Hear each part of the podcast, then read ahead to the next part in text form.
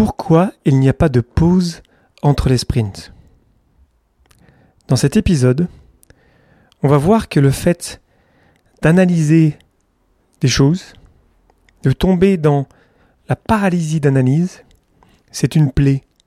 C'est terrible, c'est une perte de temps, une perte d'énergie, une perte de tout ce que vous voulez dans nos projets, dans nos produits, dans nos interactions. Et on va voir que on peut remédier à ça, mais qu'il va falloir qu'on fasse preuve de beaucoup de courage pour avoir les bonnes discussions, les bons échanges au bon moment. Le podcast Agile, épisode 184. Abonnez-vous pour ne pas rater les prochains et partagez-le autour de vous. Si vous souhaitez recevoir les prochains épisodes en avance, abonnez-vous à l'infolettre sur le podcastagile.fr.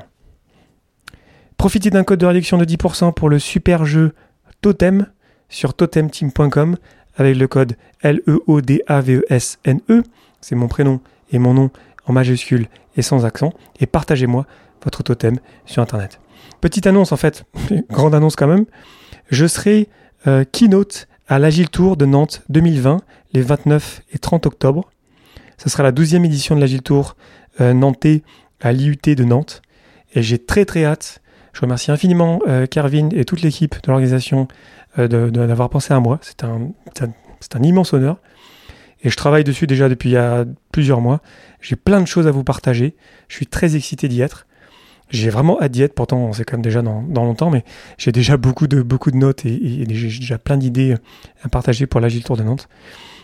Donc je vous invite à ce qu'on se rencontre là-bas.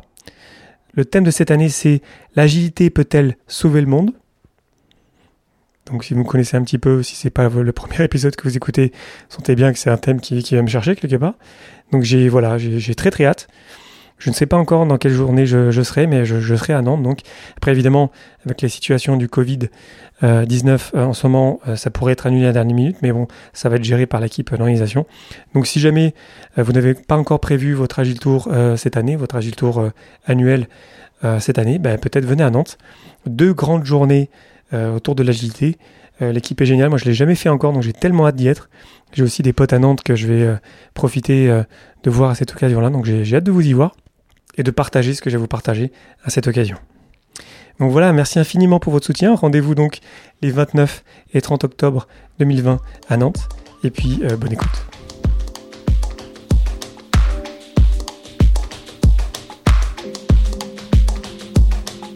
Bonjour, bonsoir et bienvenue dans le monde complexe. Vous écoutez le podcast Agile. Je suis Léo Daven et je réponds chaque semaine à une question liée à l'état d'esprit, aux valeurs, principes et pratiques agiles qui font évoluer le monde du travail au-delà. Merci d'être à l'écoute aujourd'hui et retrouvez tous les épisodes sur le site web du podcast, lepodcastagile.fr. Aujourd'hui, pourquoi il n'y a pas de pause entre les sprints ou la paralysie d'analyse?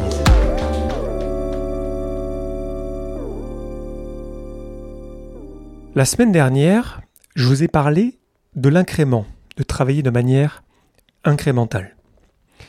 Cette semaine, j'avais envie de parler de la paralysie d'analyse. À l'origine, c'était mon, mon idée, mon, mon point de départ dans l'épisode. Et en fait, je me suis rendu compte que c'était parfait pour parler d'itératif. J'ai souvent vu, dans beaucoup de projets auxquels j'ai participé et que je vois autour de moi et des gens qui me parlent de leur propre projet, ce problème immense de la paralysie d'analyse. Analysis, paralysis en anglais.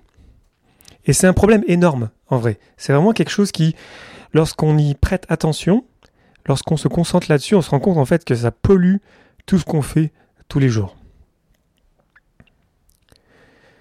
L'exemple le plus frappant de paralysie d'analyse qui va vous parler, vous agistes, c'est en fait le cycle en cascade, le waterfall.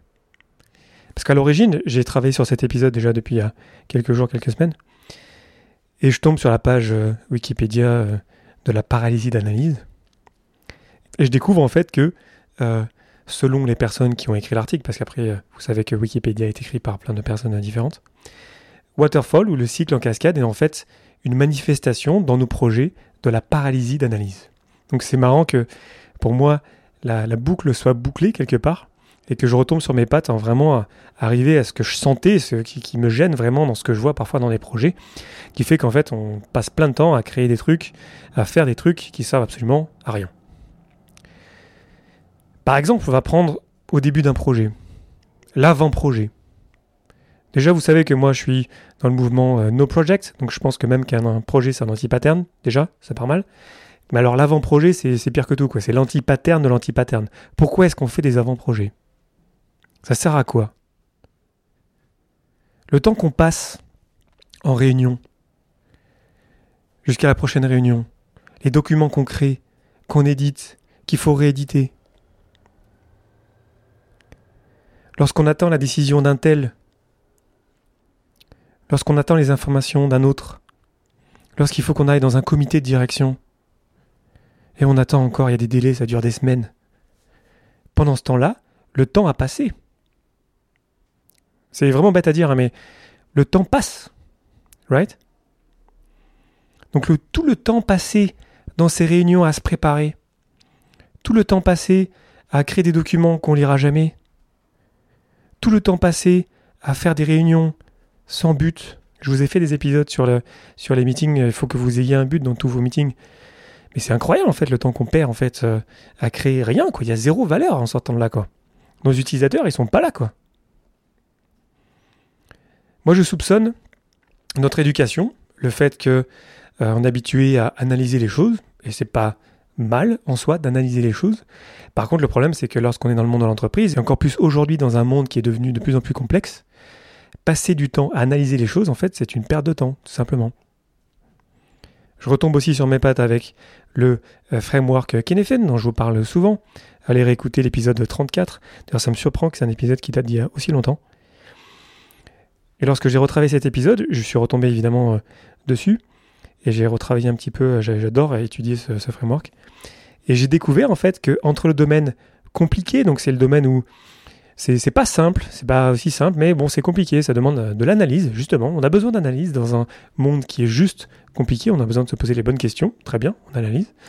Il y a donc trois verbes, en anglais c'est sense, analyze, respond. Donc on sent les choses, on va les analyser et ensuite on va répondre. Mais là où c'est marrant, et je l'ai découvert vraiment en préparant cet épisode-ci, c'est que dans le domaine du complexe, on va probe, sense, respond. Donc probe d'abord, c'est-à-dire on va, on va sonder un peu, pour sentir un peu la chose.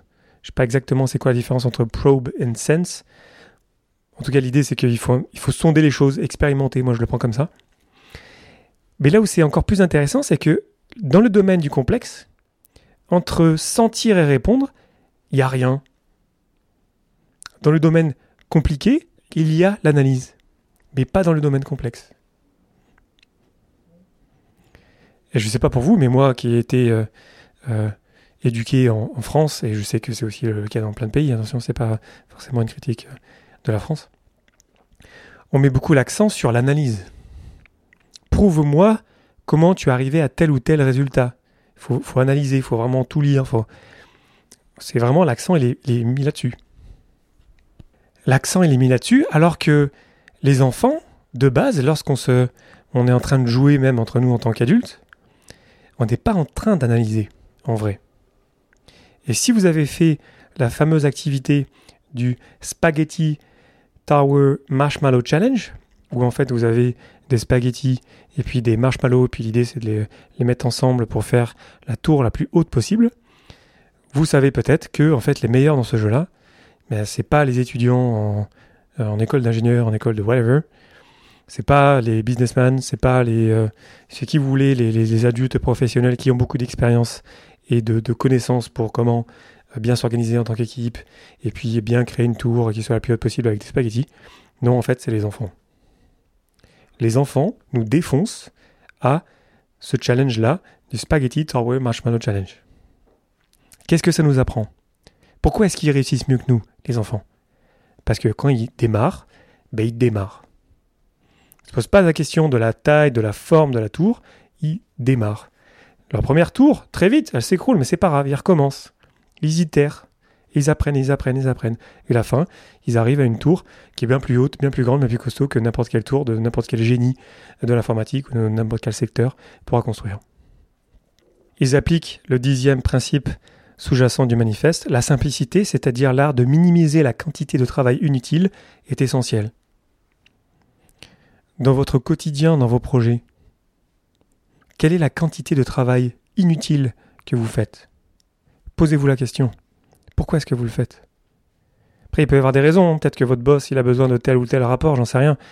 Mais se poser la question au moins pour être conscient de ce qu'on fait, c'est déjà pas mal. Je ne suis pas en train de dire qu'il faut tout éliminer. Je ne suis pas en train de dire qu'il ne faut pas se préparer non plus. Je suis en train de dire qu'on a vraiment très tendance, beaucoup trop tendance à trop préparer, à trop analyser. Et ensuite, d'ailleurs, parce qu'on a cette illusion que notre décision, elle va être meilleure parce qu'on a plus analysé, à s'accrocher à nos décisions comme si on avait raison et comme si euh, en fait, il fallait absolument respecter ça parce qu'on avait investi plein de temps, plein d'énergie à décider. Je retombe un petit peu sur l'épisode de la semaine dernière avec les coûts irrécupérables. Et du coup, on est bloqué. Il y a des gens qui ont passé des semaines, des mois à préparer un projet et on justifie le fait de faire exactement ça, même si ça n'a aucun sens, même si le produit qu'on crée, personne n'utilise, même s'il n'y a pas d'utilisateur, même si euh, personne n'est content. Et on continue parce qu'on justifie ça, parce qu'on y a passé beaucoup de temps, tu comprends? Je trouve ça vraiment fou en fait, ça, me, moi ça me sidère. Ce, le fait de, de, penser qu'on peut, derrière son bureau, derrière notre écran, euh, créer quelque chose qui n'est pas le produit, c'est des documents, c'est des, euh, des réunions, euh, c'est des, des, rencontres, on dépense plein d'énergie, plein de temps à faire ça, ça ne crée absolument aucune valeur, et on continue quoi. Modern Agile nous le dit, experiment and learn rapidly. Là le, le mot-clé, c'est rapidly, hein, c'est rapide. Expérimenter et apprendre rapidement. Démarrer dès maintenant. Si on travaille ensemble, je vous l'ai déjà dit, on démarre lundi à 9h, le sprint démarre à 9h. Fait un sprint planning. On ne sait pas où vraiment on s'en va, c'est pas grave. On va prendre nos euh, risques les plus importants, nos euh, hypothèses les plus importantes, les plus risquées, et on va se concentrer là-dessus. Et on se voit peut-être dans une semaine, on va faire peut-être un sprint un peu court, même dans deux jours, dans une journée. Mais on va pas se regarder les yeux dans les yeux pendant des heures euh, pour savoir qui va faire quoi, c'est quoi les priorités. On va démarrer quoi. Et ce, fait-là, le fait de démarrer, de, se mettre en danger, on n'a vraiment pas l'habitude, en vrai. Moi, je le vois quand je suis mentor à Startup Weekend. Je vois des gens qui ont l'habitude, ils commencent le vendredi soir, en fait, ils se mettent en meeting, quoi. Je fais, qu'est-ce que vous faites? On, est, on, essaie de décider, non mais c'est quoi la tâche là? C'est fou quoi. C'est vraiment quelque chose, euh, je sais pas si c'est vraiment que l'éducation, si c'est le fait qu'on est habitué à ça. Est-ce que ça nous vient toujours de la révolution industrielle? On a l'habitude de faire ça, je, ne sais pas, j'ai pas la réponse. Mais toujours est-il que euh, dans un monde qui est plus complexe aujourd'hui, c'est une perte de temps et d'énergie. Et le temps ne peut pas le rattraper. Le temps, il est perdu. Et les décisions qu'on pourrait prendre en y passant des heures d'analyse, elles ne seront pas forcément meilleures. Ce qu'on devrait faire à la place, et vous voyez me dire, c'est qu'au lieu de trouver des décisions qui vont avoir un impact pour les six prochains mois, on va prendre des décisions juste pour les deux prochaines semaines, pour la prochaine semaine, pour la première journée. Et on va se revoir. Et lorsqu'on va se voir, on va se dire les choses. On va regarder la réalité en face. On va pas regarder nos fichiers, nos wikis, nos documents dans un coin là. Attends, mais on s'était mis d'accord avec ça. Vous s'était mis d'accord de faire ça. Pourquoi est-ce que vous l'avez pas fait? Non, mais ok, on l'a fait, mais tu vois bien que l'utilisateur, il ne l'a pas utilisé cette fonctionnalité-là. Et ça, c'est hyper dur. C'est hyper dur. Donc, ça, quelque part, je rebondis un petit peu avec l'épisode de la semaine dernière, mais regardez la réalité en face. C'est ça que je trouve dur, en fait, moi, dans l'agile, que je, vois qui est dur, en fait, autour de moi. On a tous compris les cycles courts, ok, très bien. Euh, les risques les plus importants, on va traiter ça. Itération courte, très bien, c'est clair. Mais regardez la réalité en face, avoir ces discussions, avoir le courage de parler vraiment de ce qui se passe. Avoir le courage, très simplement, de se rendre compte qu'on ne sait pas. Parce que dans le domaine du complexe, on ne peut pas savoir. Personne ne sait. Et toutes les histoires qu'on a des euh, grands entrepreneurs qui euh, sont maintenant des, milliardaires, ben en fait, quand vous étudiez un petit peu leur histoire, vous vous rendez compte qu'en fait, qu'ils ont eu de la chance. Il y a même un, c'est le survivor euh, bias, c'est le fait qu'en fait il y a plein de gens qui lancent plein de projets et puis statistiquement il y en a qui vont marcher, mais c'est pas dire que ce qu'ils ont fait c'était bien, c'est pas dire qu'ils avaient raison. Puis les vrais vont vous dire bah oui j'ai eu de la chance, puis là voilà ça s'est passé comme ça, euh, j'ai pris la bonne décision mais je ne pouvais pas savoir quoi. Donc on vit avec toutes ces histoires de génie, soi-disant, ce, mythe du génie euh, seul dans son coin qui d'un coup a l'idée Eureka. Mais en vrai, c'est pas comme ça que ça marche. Alors après, je suis pas en train de dire que c'est facile, évidemment. Le courage d'avoir ces discussions-là, le courage d'aller se parler, et ça, je, parle de, de projets, de produits, mais ça marche pareil euh, entre amis, ça marche pareil entre en famille, entre couples.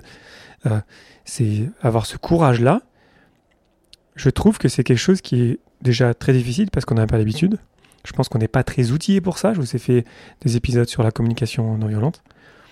Et je trouve que c'est vraiment ça, en fait, finalement, le, next step euh, dans l'agile. Le fait de se dire que qu'est-ce qui nous manque aujourd'hui? Je pense que tout le monde a compris que les cycles courts, très bien, la valeur, très bien, on a compris.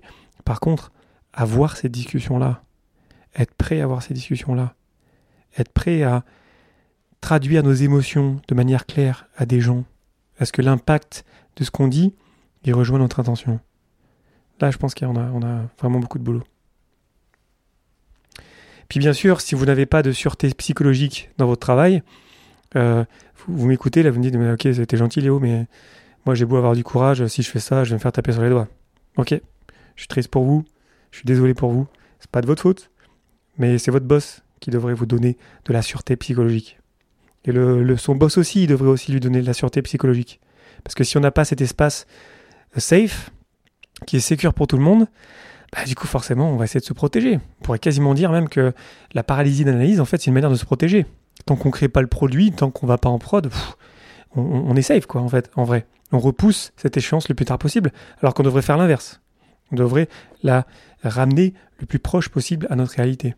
On devrait sprint 1, parce qu'il n'y a pas de sprint 0, évidemment. Je vous ai même fait un épisode euh, là-dessus, c'était l'épisode 78. Donc il n'y a pas de sprint 0, il n'y a pas d'avant-projet. On démarre, puis on regarde la réalité en face. On a le courage d'avoir ces discussions-là. Et pour ça, il faut qu'on ait un sponsor qui soit fort, euh, sponsor masculin, féminin, évidemment, hein, et qui vous donne de la sécurité psychologique pour qu'on puisse avoir ces discussions-là. Parce que les gens sont bons de nature. On, veut, on, se rend bien compte hein, de ce que, ce qu'on fait, ça n'apporte pas de valeur. Hein, je vous ai rien appris là. Mais si vous n'avez pas l'espace pour arriver à le partager, à le dire, ben vous n'allez pas le faire, c'est normal, vous allez vous protéger. Je respecte ça vous faites bien, faites attention à vous. Donc peut-être partager cet épisode à votre boss, peut-être discrètement, peut-être pour, pour partager là-dessus, mais c'est moi c'est ce que je vois en fait. Je vois des gens, quand les projets sont tués ou quand on change de direction ou que euh, quand euh, on, avance sur un produit, euh, les gens savent en fait, on n'est pas, pas stupide, on se rend bien compte qu'on ne crée pas de valeur. On se rend bien compte qu'on est en train de perdre notre temps à créer des documents qui servent à rien. Donc prenez soin de vous et de vos équipes, si vous êtes un manager ou un boss. Dites-leur que personne ne perdra son emploi. Donnez-leur de la sûreté psychologique. Ne venez pas en rétro si vous n'avez pas besoin d'être en rétro. Respectez l'équipe. Donnez-leur, donnez à l'équipe toute la latitude de s'éclater. Créez des équipes pluridisciplinaires qui ont tous les talents nécessaires pour créer un produit et faites-leur confiance. Et la meilleure chose qui pourrait arriver, si vous êtes un manager ou un boss ou un PO, euh, quelqu'un euh, quelque part qui a entre guillemets des, responsabilités, la meilleure chose qui pourrait vous arriver, c'est que vous faites le sprint 1, enfin l'équipe Scrum fait le sprint 1 et se foire lamentablement. Zéro valeur, zéro de vélocité, rien n'est terminé. La meilleure chose qui pourrait arriver, c'est que vous arriviez en revue, que vous soyez le boss de cette équipe-là, que vous sentez bien que les gens ne sont pas à l'aise avec l'idée de ne pas avoir jamais rien terminé. Vous sentez bien que les gens euh, vont essayer un petit peu de oui, on a fait ça, on n'a pas tout à fait terminé, mais on terminera après. Ce que vous avez besoin, c'est que on partage ça et que tout le monde comprenne qu'il n'y a pas d'impact sur qui que ce soit. Pas sur le Scrum Master, pas sur le PO, pas sur l'équipe de développement. Qu'on comprenne que on est là ensemble dans le même bateau et que oui, on travaille sur quelque chose qui est complexe. Donc oui, on ne sait pas. Mais c'est pas grave qu'on ne sait pas. Mais c'est pas grave parce qu'on va continuer d'itérer. On va apprendre les uns des autres, on va construire ensemble notre équipe. Si on n'a pas cette sûreté psychologique-là, si on n'a pas un boss au premier sprint qui veut nous dire Très bien, ben, je suis très très fier de vous que vous ayez partagé la réalité. Continuez, c'est génial. Je vous fais confiance. Je suis là pour vous, pour vous aider. Je suis là pour vous soutenir. Je suis là pour débloquer des choses si je peux. Continuez, avancez, puis on se voit dans deux semaines. C'est ça le scénario idéal pour vous en tant que sponsor. Donc avant de terminer, j'aimerais vous partager deux, deux secrets euh, personnels que j'utilise euh, au quotidien qui sont des je sais pas, c'est des espèces de, potions magiques, euh, des, espèces de, ouais, de, secrets personnels. Le premier, c'est que pour éviter l'analyse euh, paralytique, la paralysie d'analyse, ce que je fais, c'est que j'ai le réflexe de me trouver un père avec lequel je travaille. Parce que je sais que je suis biaisé moi-même. Hein. Par contre, si je trouve un père qui a comme moi un objectif euh, qu'on a en commun, ben en fait, euh, vu qu'on a un objectif commun, vu qu'on va bien démarrer ça ensemble, ben je, vais me sentir redevable de cette personne-là, d'avancer. Et euh, lui ou elle, pareil. On va se retrouver dans un jeu équilibré de OK, mais on a un intérêt commun, du coup, il faut qu'on se pousse l'un l'autre. Du coup, à chaque fois qu'on va créer quelque chose qui ne crée pas de valeur, l'autre personne va être là pour dire ah non, mais attends, mais qu'est-ce qu'on fait C'est quoi la valeur ajoutée de ce truc-là là? Donc, pairer sur tout ce que vous faites. C'est aussi simple que ça. Je vous ai fait un épisode là-dessus, l'épisode 57. Euh, moi, je, suis en train de traduire un livre avec mon ami François Bruno. On perd. Euh, quand je crée des trainings, on perd. Euh, quand je prépare des rétros, on perd. Enfin, je veux dire, c'est vraiment, je fais ça partout, quoi. Quand je fais du vélo, on perd. Enfin, je veux dire, c'est vraiment un réflexe excellent, en fait, de, de, de, de, se protéger quelque part de nos propres biais en utilisant, mais la personne vous utilise aussi, hein, donc c'est conscient, hein, en, en, utilisant une autre personne euh, en tant que miroir, cette personne-là, on partage des objectifs communs et du coup, on va se pousser l'un l'autre à ne pas perdre notre temps. Donc voilà, le pairing, c'est magique. Euh, vous allez beaucoup plus vite. C'est un excellent investissement. Vous connaissez mieux, vous avez des super relations. Bref, c'est. Il n'y a pas à réfléchir là-dessus. Pairez sur tout ce que vous faites. Je dis pas qu'il faut quand même pas réfléchir à soi-même, hein, mais en tout cas, euh, c'est toujours une excellente pratique dans énormément de cas. Euh, D'ailleurs, il faut absolument que je fasse un épisode sur Extreme Programming parce que ça nous vient évidemment d'Extreme de, Programming. Ensuite, euh, dernier petit secret euh, que, j'ai découvert il y a de cela un an et demi avec mon ami Christophe Mayer, qui est un grand ami et que je respecte beaucoup, c'est le fait de ne pas avoir d'attente. N'ayez pas d'attente. Il y a plein de citations sur les attentes, mais n'ayez pas d'attente dans ce que vous faites. Soyez pleinement ouvert. Vous savez que euh, l'ouverture, euh, l'openness, c'est une des valeurs de Scrum. Mais en fait, dès l'instant on a des attentes, on va limiter notre ouverture d'esprit quelque part. Donc, soyez ouverts et n'ayez pas d'attente. Accueillez le changement. Là, on retombe d'ailleurs sur une des valeurs du manifeste. Pour accueillir le changement, il faut qu'on soit vraiment ouvert, pleinement. Euh, vraiment, euh, j'ai pas d'autre image que vraiment, on ouvre les bras, on est là, ben, je prends ce que vous me dites et vraiment, dites-moi et je vous écoute, je suis là pour vous, quoi. Et le secret, c'est de ne pas avoir d'attente. Moi, j'utilise ça beaucoup. Je pense qu'il y a plein de choses à creuser. Sûrement que je vous ferai un épisode dédié un jour là-dessus. Mais j'ai vraiment l'impression qu'il y a quelque chose d'extrêmement puissant là-dedans. De ne pas avoir d'attente. D'arriver pleinement, euh, quelque part, euh, libre euh, de, de, ses propres biais, libre de ses propres attentes, évidemment. Et donc d'accueillir ce qui se passe naturellement. Je trouve que c'est une position extrêmement puissante et que ça, en tout cas, moi, ça m'aide euh, très régulièrement, euh, quasi quotidiennement, de vraiment d'être vraiment totalement open, totalement ouvert à l'inconnu, à ce qui arrive. Et donc, du coup, j'ai pas de stress, j'ai moins de réactions négatives aux personnes qui vont sortir quelque chose à laquelle je ne m'attendais pas. Peut-être qu'on revient d'ailleurs sur les enfants un petit peu. Le fait que les enfants, ben, en fait, on les écoute et puis on, on est vraiment ouvert à les écouter. Peut-être qu'en fait, on devrait s'inspirer de cette posture-là, d'être vraiment ouvert et euh, de ne pas avoir d'attente autour de nous. Ça ne veut pas dire qu'il ne faut pas avoir des attentes sur soi-même, peut-être, je ne sais pas, quelque chose à développer là-dessus. Mais en tout cas, je trouve que c'est une belle posture de se poser la question des attentes qu'on a les uns envers les autres. Pour conclure, pourquoi il n'y a pas de pause entre les sprints? Ben Parce que s'il y avait des pauses, en fait, on serait en train d'analyser, donc on ne serait pas en train de créer de la valeur, simplement. Donc il n'y a pas de pause, et on enchaîne. Il y a des rôles qui sont là pour préparer les sprints, donc il y a quand même de la préparation à faire, mais cette préparation-là, elle doit être vraiment minimale. On a quand même le raffinement du backlog, on va pas démarrer en faisant n'importe quoi, je sais pas ce que je suis en train de dire. La préparation, c'est important. Euh, moi, si je prends mes, par exemple mes courses, euh, vous savez que je fais du triathlon euh, longue distance. Mes courses, évidemment qu'il faut que les, les, préparer. Je vais pas me sortir au début d'une course d'un Ironman et puis débarquer et puis tiens, je vais arriver à courir la course. Non, évidemment. Mais préparer des choses qui n'apportent pas de valeur, passer son temps à décaler des décisions dans le temps, bah c'est un anti-pattern. Donc, essayons d'y prendre garde, essayons de nous concentrer sur la valeur, essayons de démarrer le plus vite possible, et allons nous frotter à la réalité. Et parce qu'on va se frotter régulièrement à la réalité, mais en fait, on va pouvoir aiguiller et progresser petit à petit et arriver à capter la valeur au fur et à mesure qu'on avance. C'est aussi simple que ça finalement. Donc voilà, j'espère que ça vous aura inspiré. Moi, c'est, je ressens quelque chose vraiment de, d'intéressant là-dedans. Euh, quand je vois des décisions qui sont prises, euh, qui ont beaucoup d'impact sur plein de personnes, je pense par exemple à des grandes transformations, quand je vois des, euh, grosses entreprises, souvent c'est des grosses entreprises, mais après ça peut arriver aussi dans les petites. Hein.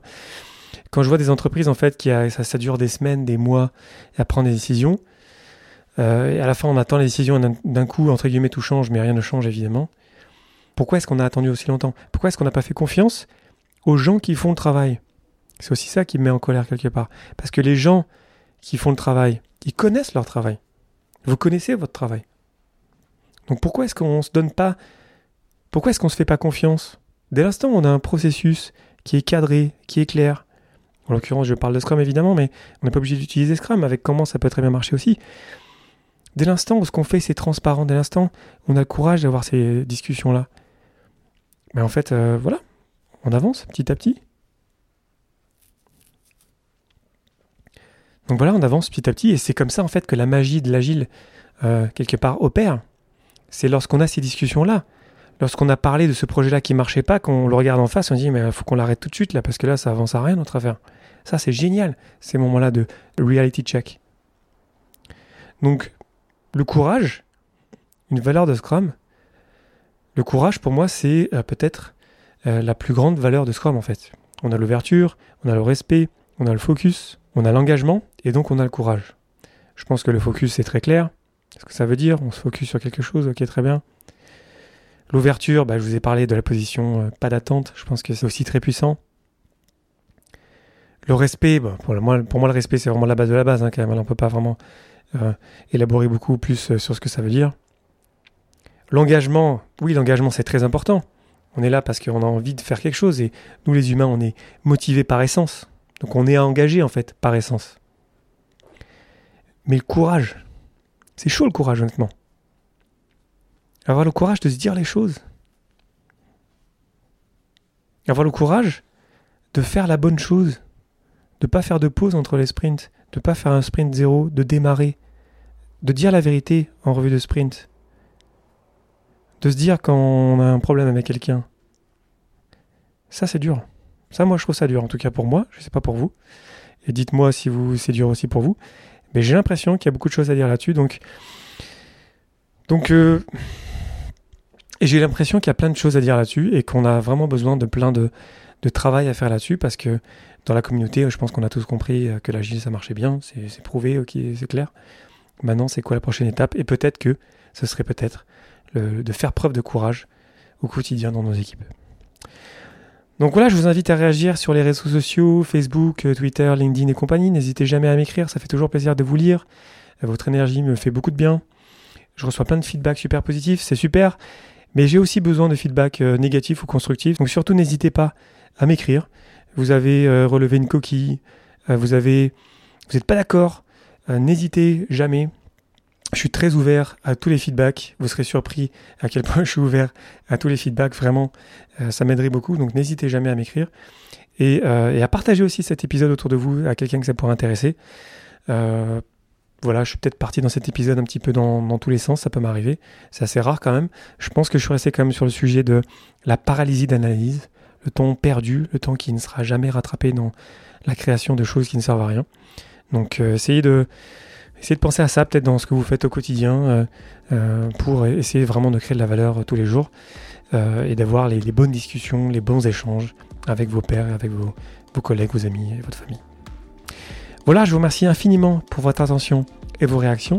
C'était Léo Daven pour le podcast Agile et je vous souhaite une excellente journée et une excellente soirée.